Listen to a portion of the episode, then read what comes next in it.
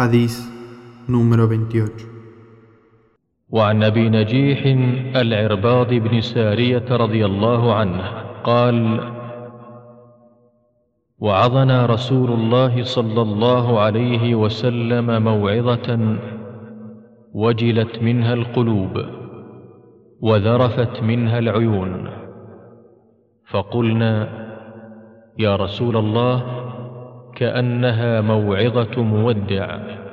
فاوصنا قال أوصيكم بتقوى الله عز وجل والسمع والطاعة وإن تأمر عليكم عبد فإنه من يعش منكم فسيرى اختلافا كثيرا. فعليكم بسنتي وسنة الخلفاء الراشدين المهديين. عضوا عليها بالنواجذ.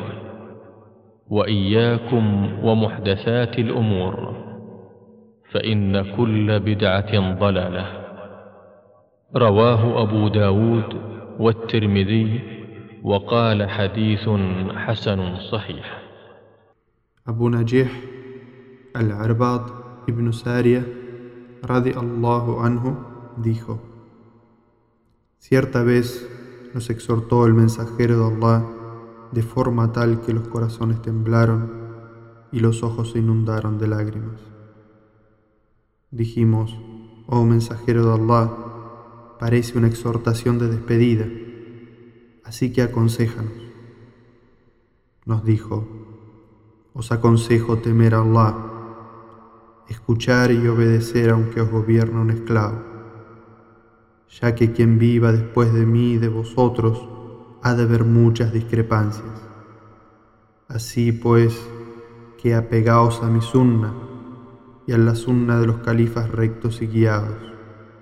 Aferraos a ellas con los dientes y evitad las innovaciones, porque toda innovación es un desvío, y todo desvío tiene por destino el fuego.